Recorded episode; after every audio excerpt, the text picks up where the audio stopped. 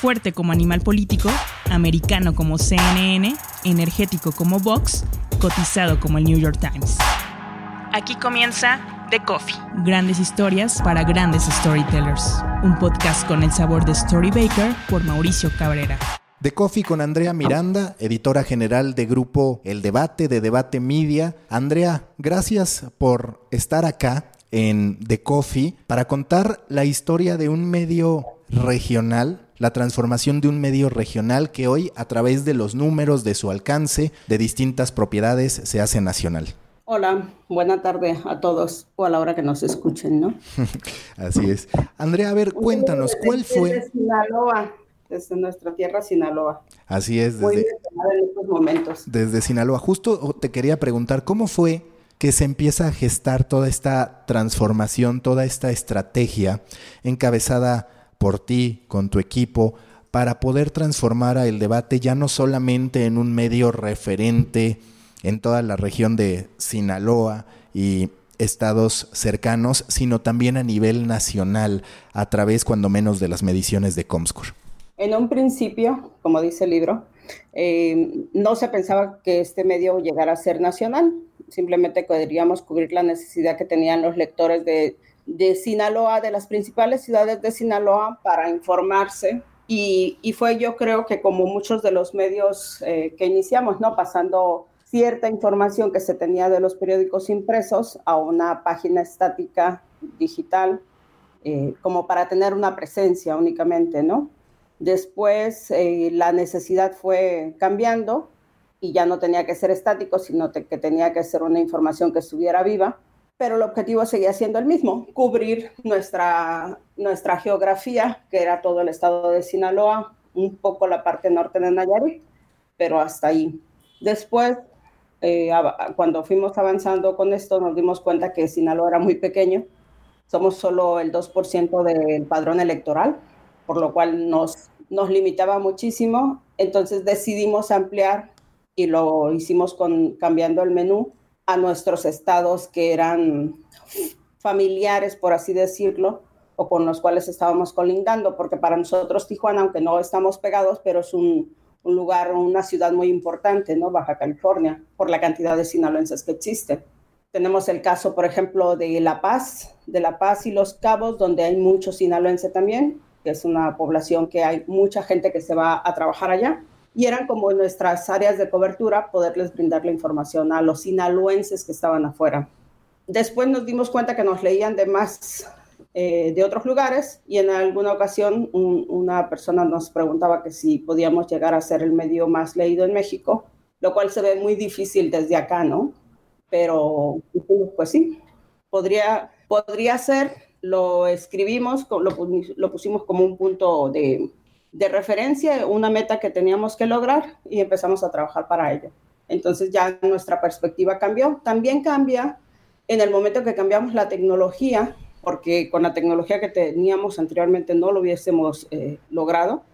Entonces cambiamos la tecnología, cambiamos el pensamiento también hacia lo que vendría siendo una página de Internet. Es cuando entramos nosotros a trabajar con Guido Culazo, con Hernán Marzilli, eh, con Julián Gallo también trabajamos, que fueron, son las únicas personas externas, digamos, con las que hemos trabajado aquí dentro de, debate.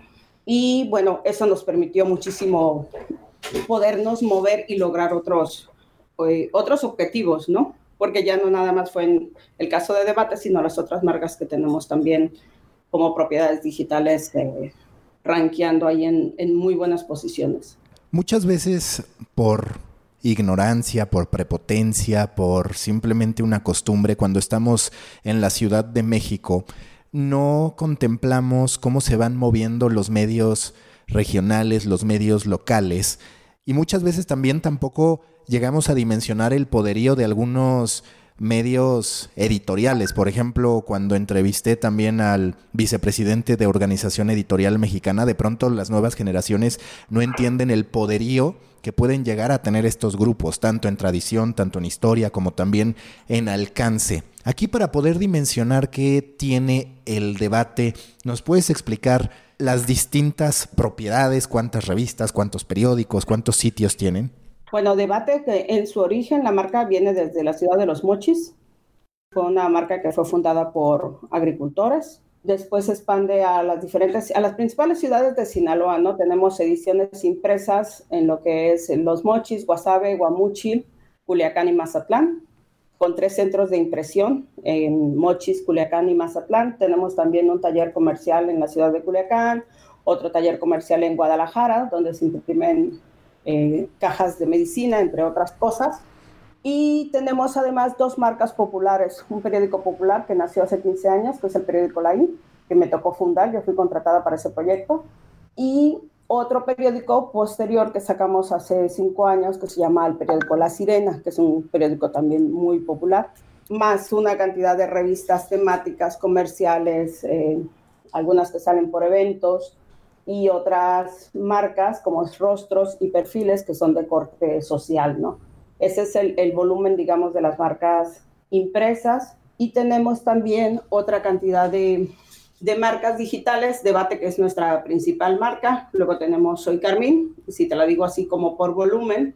Tenemos en pareja.com, show.news, Nación Red, Soy Fútbol, Albat, Mi Bolsillo, La Sirena, Tónica Chispa, Big Fish y otras marcas que no son editoriales, sino más bien de corte comercial o que corresponden a fundaciones, ¿no?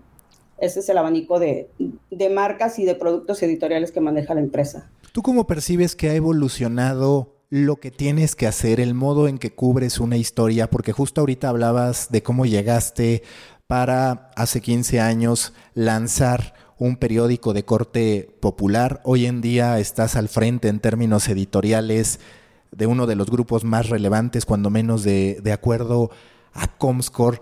¿Qué es? Y digo, por supuesto que sabemos que ha cambiado en términos de plataformas, pero en tu día a día, en tu experiencia, ¿cuál es la verdadera transformación como persona, como profesional que has tenido que experimentar en todos estos años? Mira, eh, hay, un poco, es como, ¿cómo te contesto esta pregunta? Porque mi formación no es lo que yo hago hoy en día. Mi formación académica, digamos, está basada en la ingeniería mecánica. Yo soy ingeniero mecánico. Mi maestría es en ingeniería mecánica también, trabajé en fábricas y porque me gusta mucho la fotografía y porque me gusta mucho leer, es que llegué aquí al, al periódico, ¿no? Entonces yo traía una formación que no correspondía, digamos, a, a, los, a los temas editoriales, aunque no tenía problema tampoco para, para escribir. Y desde, desde mi base de conocimientos, creo que, que se me ha facilitado el manejo de las marcas y de los contenidos y de la programación de los contenidos también, ¿no? Entonces, creo que pasaba, pasaba algo, y no sé si en todos los, los medios antes, pero casi toda la población de los trabajadores de los medios tenían como la misma profesión o habían estudiado periodismo, comunicación, literatura, era como esa área. Hace poco nosotros hacíamos un inventario de, de las profesiones que tenemos dentro de la redacción y solo el 52% de las personas pertenecen a esas áreas. Hay otras personas que ahora son economistas, nosotros manejamos mucho el tema agrícola, entonces necesitamos gente que conozca de, esos aspectos, gente que conozca de recetas, gente que conozca de, de números también. Entonces, esa mezcla, digamos, de profesiones y de conocimiento nos ha ayudado también a enriquecer mucho el contenido que hacemos al final que privilegiamos todos las historias, las noticias, sobre todo las historias, contar bien las historias, es como la, nuestra base, ¿no? Soportados, obvio, en una muy buena tecnología, ¿no? Y en unos productos que están pensados para el usuario y que estamos privilegiando sobre todas las cosas eh, el buen uso o la experiencia que puedan tener los lectores para cada uno de nuestros productos. Ahorita mencionabas y entendiendo que no eres de origen, de profesión periodista, cuando muchas veces platico con jóvenes, la verdad es que les tengo que explicar que estudiar periodismo, estudiar comunicación, no necesariamente está mal. Cualquiera puede elegir una carrera y encontrar un camino hacia el éxito o la realización, pero es cierto lo que tú dices, al final, por más que tú seas un muy buen periodista que algo sabe de agricultura, el especialista en ese tema va a estar mejor posicionado que tú para opinar. Es decir, tú a nivel académico, ¿qué percibes que viene para la carrera de comunicación o para el periodismo como tal? ¿Lo ves como que solamente hay que tener, digamos, las bases, que por supuesto son importantes, pero que la especialización termina siendo una vía más atractiva para después contar historias con esa especialización que se tenga? Yo creo que el, periodismo parte de la pasión de las personas hacia, hacia el periodismo en sí y hacia comunicar. Creo que, que, que ese es el eje independientemente de lo que hayas estudiado, si tienes una vocación periodística, creo que puedes llegar a ser muy buen periodista, ¿no? Y narrar la, el acontecimiento que, se, que tengas por especialidad es que, que, enfrentar y que traducir para las personas, ¿no? Pero me parece que, es, que ese es el eje. Hay muchos ejemplos de grandes periodistas que no tuvieron tampoco una formación académica eh, como tal, pero nadie puede decir que no son grandes periodistas, ¿no? Cuando mencionas toda esta evolución de el debate, ¿cuáles han sido los giros editoriales que tú has ido dando y saber si al interior ya se perciben como un medio nacional y cómo tú con una naturaleza local de referencia absoluta empiezas a bañar de información de otros estados, de otras plazas, es decir, cómo haces esta combinación al reconocer que tu mercado clave está en determinada región, pero que ahora empiezas a tener un alcance nacional y que también, por supuesto, tu plaza, muchas veces para mal, algunas otras para bien, pero da mucha nota a nivel nacional por lo que ahí se vive.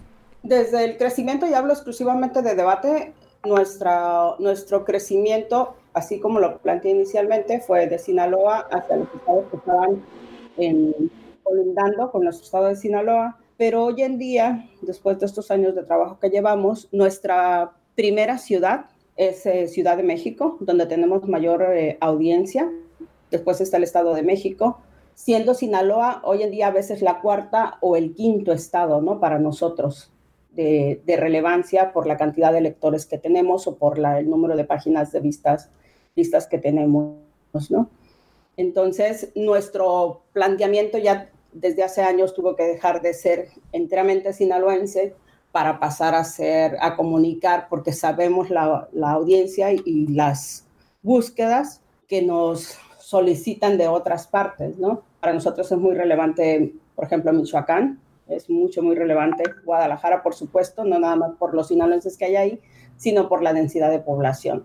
Entonces ya hay personas que están pensando en otros lugares, no nada más en Sinaloa, o hay gente que no escribe nada de Sinaloa, así sencillamente, ¿no? Porque necesitamos cubrir eh, noticiosamente eh, otras áreas, otras eh, geografías. Pasa lo mismo también con los, con los verticales. Los verticales no piensan en Sinaloa jamás.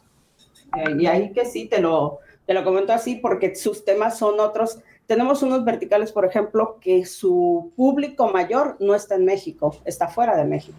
Y la audiencia donde sea hay que atenderla. Y cuando hablas de esta información del consumo que se genera desde la Ciudad de México, ya como tu principal audiencia o la de mayor cantidad, por así decirlo, Guadalajara, Monterrey, en fin, ¿qué consumen? Es decir, están, están consumiendo historias que de algún modo también ven en otros medios o hay un interés en particular también por, por la región, por lo que pasa, por este acercamiento un poco local de una plaza que importa a nivel nacional? Creo que, que hay, hay lectores para todo el tipo de contenido. No, no nada más hablando de la gente de Ciudad de México, sino a veces hemos rastreado cómo, cómo nos están viendo desde otros países y es increíble que a la gente le interesen los accidentes de, en carretera, de que no es de este país, pero que viene y lee accidentes y luego lee otro accidente y luego pasa y se lleva otro contenido, ¿no? O sea, la, creo que este es un poco como la, el sistema Netflix que tenemos que puedes acceder a mucho otro contenido y si la historia está buena, te engancha y la lees, te conmueve y la lees y la sigues, ¿no? Y además te puede llevar a otros, a otros destinos. Es, ciertamente hay una cantidad de lectores que vienen por una información y salen de tu página, pero hay muchos otros que te consumen muchas páginas, que es un asunto no nada más de información, sino de entretenimiento, ¿no? Para el caso de, Ciudad de México, y yo creo que les pasará como a muchos sitios, para nosotros dentro de debate, nuestro principal motor antes era la policíaca, ya no lo es, pero la sección de show es muy interesante. Las notas sobre el mundo fuera de México también son súper interesantes, es nuestro, nuestro volumen de tráfico mayor, lo tenemos en, en el mundo, ¿no? Ya después vienen, sí, los estados de México y, bueno, otras, otras áreas, política, lo insólito, etcétera. Pero esa es, si lo ponemos así, esa es la escala o de importancia, ¿no? Storybakers, si escuchan The Coffee cada semana y se quedan con ganas de más, súmense a Proyecto Morona, grupo en Facebook en el que líderes de la industria, marqueteros, storytellers, periodistas y emprendedores de medios de comunicación comparten ideas, contenidos, experiencias y análisis sobre lo que pasa en la industria. Hoy ya somos más de 450 y estoy seguro que seremos muchos más. Súmense a Proyecto Morona, grupo en Facebook para pequeños creadores de grandes ideas. Volvemos a The Coffee. Para los números que presenta el debate como grupo y también en lo particular el medio, el, el debate queda claro que no solamente hay una gran curaduría, por así decirlo, y generación de historias, sino también una atención bastante detallada, específica a los números, a la optimización en términos de SEO y demás. Eh, para ustedes ha sido clave esta parte del data scientist, de estar analizando qué es lo, lo, que funciona, qué no, las palabras clave para aparecer en buscadores, para terminar posicionándose. Sí, es clave. O sea, aparte de que, de que tienes que hacer una buena narrativa de las cosas, eh, tienes que saber dónde están las historias, lo que a la gente le interesa, ya vas, vas midiendo qué es, eh, cuáles son las temáticas que, con las cuales las personas se pueden enganchar porque eso la gente no entra buscando una historia, eso no se no entra por el buscador. Tú llegas a una página y ahí encuentras una historia y te la lees. Entras buscando un dato como el dólar, entras buscando otro tipo de información a través de los buscadores, pero las otras piezas las encuentras y las consumes, ¿no? Sí es importante y nosotros eh, trabajamos mucho con, con los números, nos gusta mucho analizar el comportamiento de la audiencia dentro de, del sitio, qué hacen, cuándo lo hacen, por qué. Eh, si están, si vienen de un, un, estado, tienen un comportamiento diferente a otros estados. Los estados que tienen playa se comportan de una forma diferente a los que tienen montaña o que están en el centro del país. Y hemos analizado mucho eso y, y estamos pendientes de, de, cómo mejorar, ¿no? Porque no todo el contenido lo, le interesa a todas las, a todas las personas. Hay mucha información que está, que podemos encontrar a través de Google, de Trends, que nos permite saber hasta con qué palabras podemos acercarnos a ciertas poblaciones y qué palabra tendremos que poner para otros lugares del país, ¿no? Sí lo trabajamos todo eso y creo que es un, uno de los aciertos que hemos tenido, que empezamos desde hace años a, a ser puntuales para encontrar cómo podríamos eh, acercarnos a mayor población, ¿no? Así lo trabajamos, Mauricio. Y en términos de tu gusto como lectora que eres, como amante de las buenas historias, ¿en algún momento te ha costado el decir, ok, esta historia tiene que estar optimizada para motores de búsqueda, pero quizás afecta la narrativa? Porque muchos en ocasiones tienen esta percepción de que algo curado para motores no necesariamente es tan disfrutable en términos de narrativa por ciertos protocolos o estructuras que debes seguir. ¿Tú has intentado encontrar un punto medio? ¿No te has encontrado con este dilema? No, de ninguna manera. Eh, si tú sabes los elementos que tiene que llevar una, una nota, este, se puede tener la habilidad para, para trabajarla tanto para el motor como para las personas. No, no le veo ningún problema a eso me parece que, es cuestión de editar, simplemente, ¿no? ¿Cuáles han sido sus referencias? Porque, por ejemplo, yo cuando veo el crecimiento del debate, por supuesto, guardando proporciones, pero está también el caso de un medio nacional argentino que ya se terminó por hacer global, Infobae, ¿no? Ustedes en cierto modo se inspiraron en Infobae o en algún otro medio para ir escalando como lo, platicas en distintas plazas, ahora ya tener un consumo nacional. e ir creciendo de esta forma? No, la verdad que no, no, no, este, no partimos de ningún otro medio, simplemente de cuáles eran los números máximos que había en, pues en Comscore, que eran como la base de referencia, y tratar de alcanzarlos. Ese fue el único objetivo. Pero no, no esté inspirados en, en este caso, creo que en ese momento ni conocíamos a Infobar. Em, no, fue diferente para nosotros. Y además los otros sitios que tenemos pues no tienen como tampoco una referencia así en, en particular, ¿no? Simplemente fue como encontramos que se podía crecer y que la gente consumía las, los contenidos que nosotros trabajábamos. Nosotros, y, hago un paréntesis acá, trabajamos con todas las agencias. Este, sí, sí tenemos desde Chinhua, AP, AFP, F, eh, agencias fotográficas, de video, en fin. Trabajamos con todo lo posible porque no tenemos una cantidad de reporteros que estén, por ejemplo, en la Ciudad de México no tenemos, tenemos solo una persona. Y la competencia pues sí es muy diferente para los medios del centro, ¿no? Que pueden desplegar una eh, cantidad interesante de reporteros y, y, nosotros estamos acotados desde ese punto. Entonces, partimos de los materiales que nos proveen las agencias que pagamos para poder crear el contenido, ¿no? Es, es, es esa como nuestra forma de trabajo. Y como repetía hace rato, las buenas historias vemos que las puede consumir cualquier persona. No necesariamente, a veces no, ni tiene que ser como la historia que te llegue, que esté como tan cercana para que la, para que la vivas, ¿no? La experimentes, la compartas. Ahorita hablabas de tu estructura, de las limitantes en términos de presupuesto que puede llegar a tener cualquier medio, que de hecho todos lo estamos padeciendo hoy en día. ¿Cuál es tu estructura? Es decir, ¿cuántos reporteros tienes? ¿Tienes data scientist? ¿Tienes, en fin, eh, a, grosso modo, cuál es tu, tu estructura? todo el trabajo que nosotros hacemos no tenemos separado como las estructuras de estos son digitales y estos son impresos. No, nosotros somos una gran redacción que está en cinco ciudades las ciudades de, de, aquí de Sinaloa, las principales, y toda nuestra base está, está así, están aquí en las oficinas de, de, de debate. Desde ahí es de donde se trabajan las plataformas digitales. La persona que tenemos en, en Ciudad de México lo tenemos para no tanto haciendo el contenido notas de Ciudad de México, sino más bien haciendo las transmisiones en vivo, haciendo contacto con la gente, buscando otros temas, ¿no? Historias, incluso cosas que son inicialmente para periódicos impresos solamente.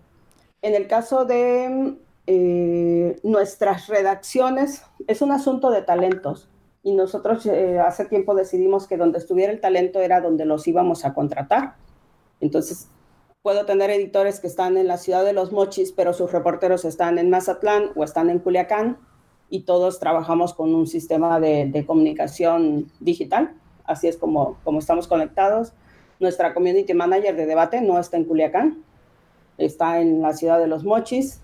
El editor de Albate está en Mazatlán. En fin, todos están así. Incluso tenemos una redacción bastante interesante porque todos trabajan desde su casa. Es una redacción que no que viene a oficinas eh, tres, cuatro veces al año únicamente entonces, su manejo es muy diferente a, las otras, a los otros sitios. Y, y, creemos que de esa forma, si está funcionando así, nos lo vamos a mantener. Sabemos también que no todas las personas pueden trabajar de esa manera, ¿no? Y hay gente que es muy estructurada y que necesita un espacio físico para poder desarrollar su trabajo. Eh, tenemos un poco de todo. Y sí tenemos gente especializada pues para las redes sociales, como tenemos eh, gente que ve datos, que ve números, y gente que eh, puede encontrar historias maravillosas y otros que las pueden redactar de igual manera, ¿no? Eh, hay como una conjunción de talentos, digamos, que pueden armar. Y hay una cosa que, que me parece muy magnífica que ocurre aquí.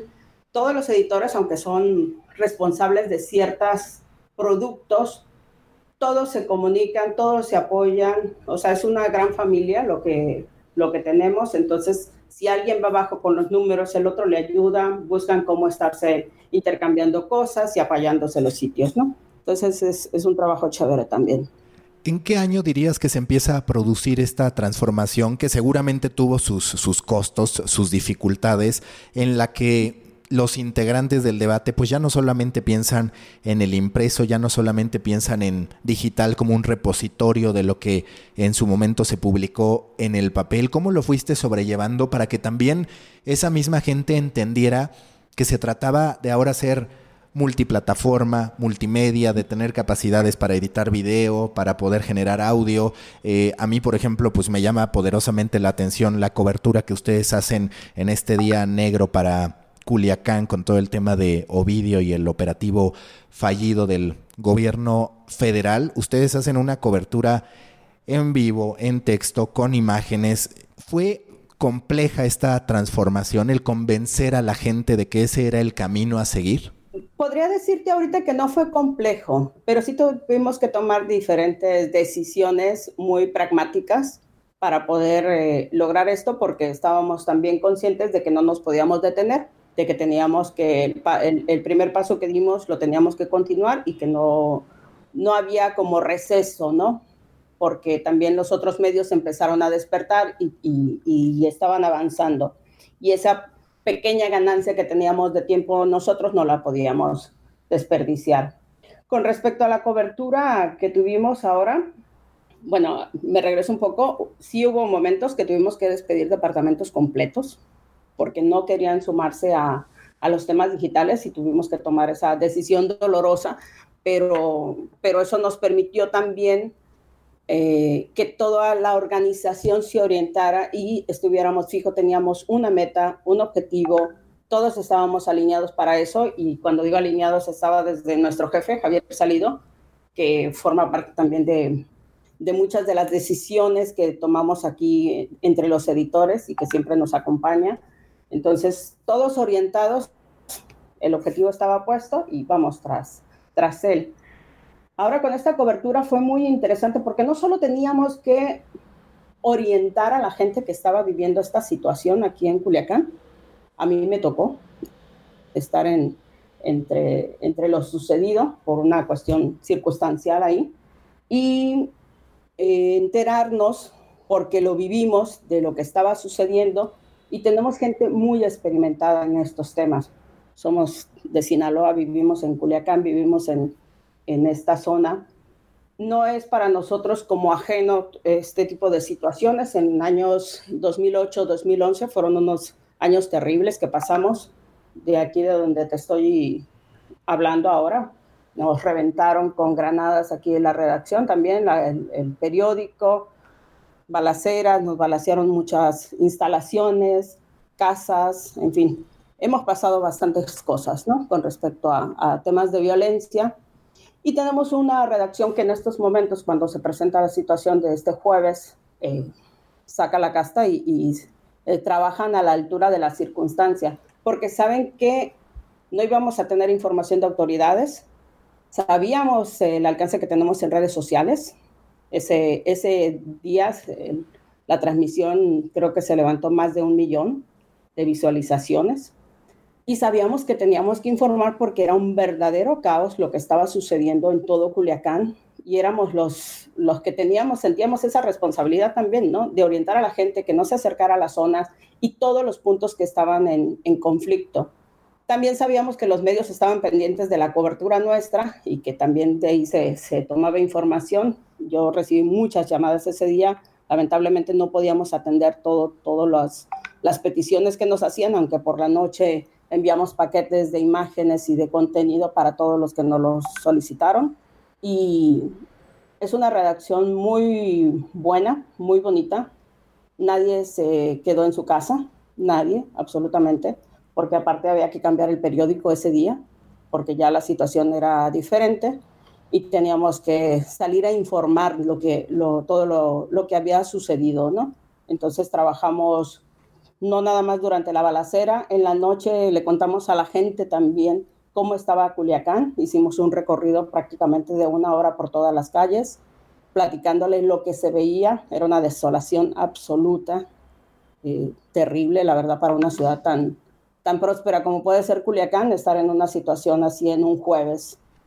Y al día siguiente pues había que volver a retomar la noticia. Tuvimos que hacer, no hacer turno 24 horas porque ya los tenemos desde hace años. Hay gente que trabaja 24 horas, más bien la redacción trabaja 24 horas, pero sabíamos que teníamos que estar informando y al día siguiente pues venían las autoridades nacionales y había que recibirlos y, estar pendiente de toda la información que se generara, ¿no?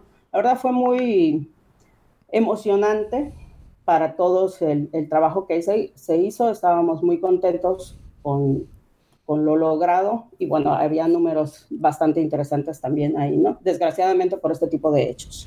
¿Cómo dirías que convive este instinto de supervivencia natural con la necesidad de estar cubriendo pues a todas luces una tragedia, una situación de urgencia, de peligro, tanto para ustedes como para toda la sociedad. ¿Cuáles son las máximas que tú le pasas a tu equipo respecto a, ok, se vale buscar esta historia, se vale esta imagen, pero hasta dónde ya no, porque pones en riesgo tu vida?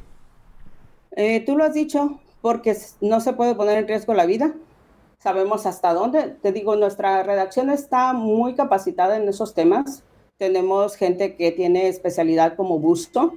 Tenemos el equipo policíaco que está entrega, entrenado en, muchos son bomberos, muchos han sido paramédicos o tienen las capacitaciones para zonas de peligro. O sea, la capacitación es una palabra constante en el debate. Desde, desde que yo estoy aquí, eh, en el tiempo que a mí me ha tocado comandar la redacción, es un tema muy constante y que además el año pasado yo les decía, año 2019, como dice luego gobierno, el año de la capacitación, ¿no? En todos los temas. El año pasado teníamos, pasado, antepasado, con la Universidad de Guadalajara, 27 periodistas que este, estuvieron, cursaron diplomados, por ejemplo, en la Universidad de Guadalajara. Tenemos 15 años trabajando con, con la beca Aprende. Siempre tenemos periodistas en la Ciudad de México. Ahora está nuestra fotógrafa Cristina Félix en Ciudad de México estudiando en, en la Ibero, en, en, el programa de becas eh, Prende.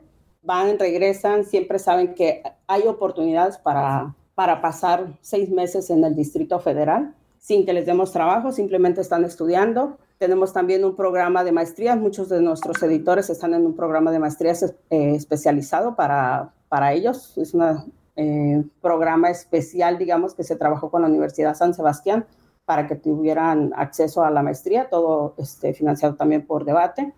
Entonces, hay unas, digamos, como tratando de cubrir todas estas áreas para que la gente pueda tener en el momento que se necesite la mejor capacitación, conocimiento para enfrentar situaciones. Y no nada más para enfrentarlo, sino siempre queremos que no se enfrenten, ¿no? Ese tipo de cosas. Ahora nos toca reconstruir también.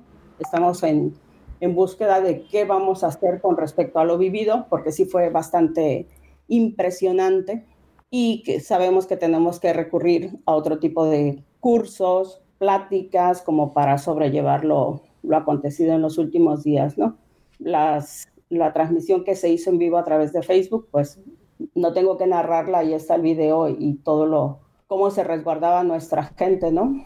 Hicimos la cobertura también a través del dron, entonces tenemos toda la, lo sucedido, la balacera, los incendios grabados desde el aire, más muchas otras cosas ¿no? que pasaron esa, eh, esa noche y que han pasado muchas otras, en muchas otras este, ocasiones. ¿no? Justo eso te quería preguntar como periodista, porque claro que en otras partes del país vemos esto que ocurrió como un hecho insólito, inesperado, como algo que nos impacta. Ustedes que están allá, que conocen el poderío del cártel de Sinaloa, sí, vaya, sí, sí sintieron sorpresa al ver este despliegue o es algo que sí podían esperar por el conocimiento que tenían y que tienen pues de, su región, de su localidad. Puedes tener el conocimiento de, que puede ocurrir situaciones de este tipo. Eh, nunca se había presentado tanto en tan poco tiempo, ¿sí?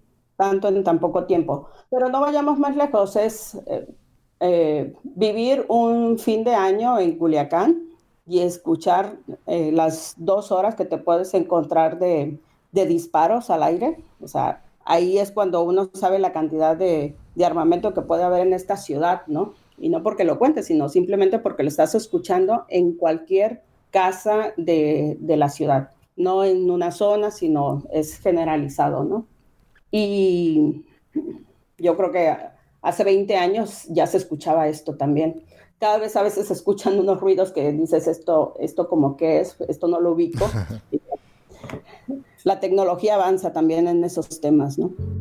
Muchos de ustedes ya lo saben, pero antes de lanzar este podcast empecé a escribir y curar The Muffin, un newsletter sobre la industria digital que cada semana les hago llegar a su bandeja de entrada. Ahí ya somos más de 2.500 representantes de la industria que llegan desde España, Latinoamérica, México y Estados Unidos. Estoy por cumplir dos años haciéndolo y si les gusta The Coffee les recomiendo mucho que se suscriban. Háganlo en storybaker.co, así sin M, diagonal de guion medio muffin. Storybaker.co, diagonal de guion medio muffin. Los espero. ¿Cuáles son las máximas que ustedes tienen al momento de permitirle a un reportero publicar un contenido sobre narcotráfico? Es decir, ¿qué medidas de prevención se toman para no exponer tanto a un reportero, a un grupo de reporteros, a un grupo de investigación al momento de publicar un contenido?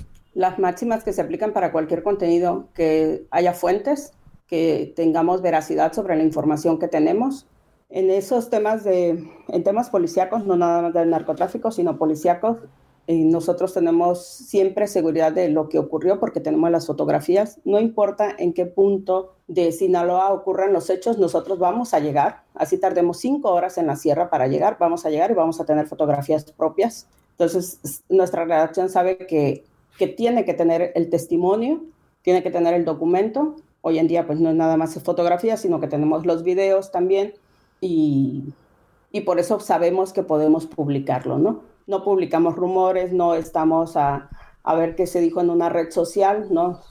tenemos que tener la fuente y tener la, la, información de primera mano. Nosotros llegamos, siempre decimos acá, y a veces entre broma, ¿no? Pero que hay que ir delante del carro de bomberos, no atrás. Y, bueno, ese es, ese es, un espíritu también que, que alberga la redacción, ¿no? Quizás por la zona en la que vivimos también. Puede ser que en otros lugares esto suene como fantasioso, pero estando en Sinaloa es un, una manera, digamos, de, de hacer noticia. ¿Qué viene para el debate? ¿Tú qué visualizas en los próximos meses? ¿Cuáles son los siguientes objetivos respecto a crecimiento, posicionamiento de la marca? Porque también imagino que se entiende que tienen un gran alcance en Comscore, pero que todavía hace falta construir quizás con algunos lectores en algunas ciudades la marca, el decir, ah, el debate de Sinaloa, que ahora es muy fuerte aquí, acá y acuya. Te voy a confesar un dato que tenemos el 53% de, 57% de nuestro tráfico solo está en México. El resto está fuera de México. Y tenemos mucho interés en seguir construyendo audiencias eh, fuera del país.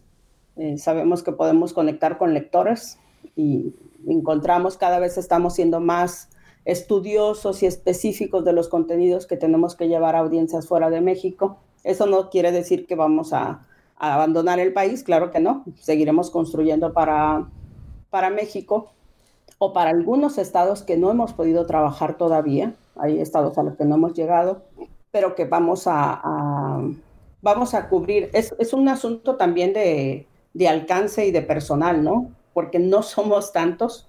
Aquí en, en realidad nosotros tenemos sitios de una persona, de dos personas, Debate es el que tiene el mayor número de periodistas por, por ser noticia y, y, por la cobertura 24 horas que hace, pero hay otros sitios que, están, que estamos con un personal limitado, ¿no? Aún así, pues se, se generan números interesantes, pero sí estamos experimentando cómo poder llegar a una audiencia que esté también fuera de México y pensando en Estados Unidos, básicamente, que tenemos tanta gente de habla hispana y tanto mexicano, ¿no?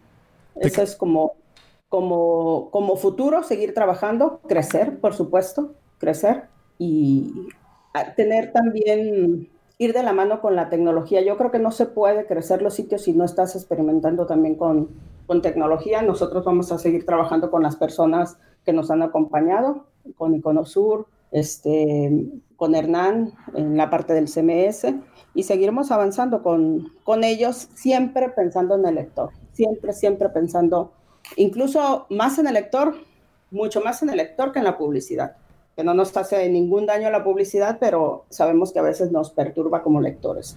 Y justo hablando de la publicidad, ¿ese impacto nacional ya también se refleja con campañas nacionales o todavía la mayoría de sus ingresos vienen de marcas regionales? No, desde hace tiempo la parte digital son marcas nacionales, básicamente, las que, las que nos generan los mayores ingresos. Incluso hay algunas campañas que nos ofrecen en específico, sea para debate o para Soy Carmín, eh, muy particulares, ¿no? Ahora para la final del béisbol nos ofrecían para el tema de nuestro sitio Albat, va, van pegándose, ¿no? Hay eventos deportivos de algunos estados o países que buscan nuestra plataforma como Big Fish entonces, dependiendo del, del, sitio y de la campaña que llegue, ahora llegó el tema de la Fórmula 1, también tuvimos tres sitios en campaña con Fórmula 1, u otras campañas ¿no? que entran de forma directa en, desde Ciudad de México con nuestro proveedor. Trabajamos con medios masivos mexicanos, ellos llevan nuestra publicidad en Ciudad de México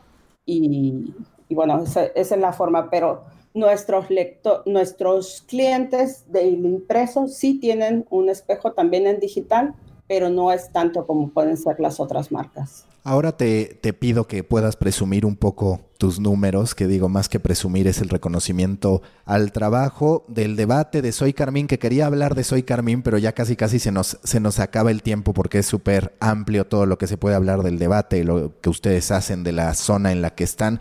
Pero cuéntanos un poco de las métricas en Comscore y cómo han hecho para mantener tanto al debate como a Soy Carmín en posiciones de privilegio en sus distintas categorías. Mira, los números de este, del último mes no han salido todavía. Yo esperaba que para hoy estuvieran, pero no los tengo aún. Pero te puedo contar de los números pasados o te puedo contar de mis, datos de analítica, de Google Analytics. Nosotros como grupo, hasta el mes pasado, este, tuvimos 55 millones de usuarios únicos sumando nuestras plataformas. Y eso nos hace tener 185 millones de páginas vistas a datos de septiembre, ¿no? Así cerramos el mes de septiembre. Traemos desde mayo un crecimiento en, todos, en, en todas nuestras plataformas. Y en Comscore, lo que decíamos al principio, depende cómo los veas los números, nosotros no estamos como en la categoría de noticias, sino que quedamos en una categoría por esta diversidad de productos que tenemos, que es de la de presencia corporativa. Y en el caso de Soy Carmín, estamos muy contentos porque en la categoría de, de estilo y vida, Soy Carmín, pues ya sabes, está ahí posicionado como el sitio más visto en México. Y en este último mes entró también otro sitio nuestro que se llama En Pareja, creo que está en la posición 5 o 6 por ahí. Debate que sigue manteniéndose en el top 10 de los sitios noticiosos, estaba en el en, como en un nivel 7, 8 por ahí se, se colocaba. Y entró también otro de nuestros sitios, pero a deporte soy fútbol, que también ya, ya está colocándose ahí dentro de los primeros 10 valores de sitios deportivos, ¿no? Esos son como, como nuestros eh, sitios de mayor imagen, digamos, dentro de Comscore. Aunque tenemos otros sitios que no aparecen en Comscore, pero que también tienen un volumen interesante. Tenemos sitios, por ejemplo, de 7 millones de usuarios únicos en analítica que no aparecen en Comscore. Nada, ni siquiera nos los registra, ¿no? O sitios que están, ciertamente su audiencia es fuera de México, por lo cual en Comscore no van a, a reflejarse tampoco, ¿no? Tenemos un sitio bastante interesante que es de Nación Red, que es para adolescentes, y tampoco lo, lo, vemos en Comscore, porque su audiencia está entre España, Estados Unidos, ciertamente en México, pero mayormente está fuera del país, ¿no? Entonces, eso, eso pasa con los números de Comscore. Cuando hablabas de la tecnología, ¿qué CMS utilizan? Eh, trabajamos con eh, CMS Medios, que comanda Hernán Marcili. Con ellos estamos trabajando desde hace cuatro años, un poco más y todas nuestras plataformas están pensadas desde su concepción, experiencia de usuario, análisis a través de Iconosur con Guido Culazo. Y también hemos trabajado en temas de redes sociales y un poco de filosofía ¿no? de, lo que es el Internet y, y, lo que debería de ser el, la atención para el usuario con, con Julián Gallo, los tres argentinos las dos últimas preguntas de siempre en The Coffee. La penúltima. Si tuvieras que recomendar un documental, una serie, una película, un libro, lo que tú quieras, que te inspirara a seguir contando historias, ¿cuál sería? Eh, Before the Rain, una película de Macedonia de Milcho Malchevsky, Malchevsky 1994. la historia de un fotógrafo que se gana el Pulitzer, pero que tiene que cubrir también eh, la guerra, ¿no? Esa, esa película me parece muy inspiradora de cómo, de cómo se ve la realidad desde el trabajo periodístico y cómo, cómo te impacta también en la vida personal y cómo quedas marcado también con, con ello, ¿no? Y la última pregunta en The Coffee, si tú fueras un tipo de café, a partir de tu personalidad, de lo que quieres proyectar, de tu liderazgo, ¿qué café serías? ¿Qué tipo de café serías? Hace como 10 años que no tomo café, pero un buen té de hierbabuena puede ser una cosa bastante interesante para, para degustar después de los alimentos y tener una buena conversación. Listo, Andrea, muchísimas gracias. Siempre, con todo gusto. Busca la próxima semana un nuevo episodio cargado de emprendimiento, endulzado con grandes historias y narrado por grandes storytellers. Suscríbete a The Coffee, un podcast de storytellers para storytellers, un producto de Storybaker por Mauricio Cabrera.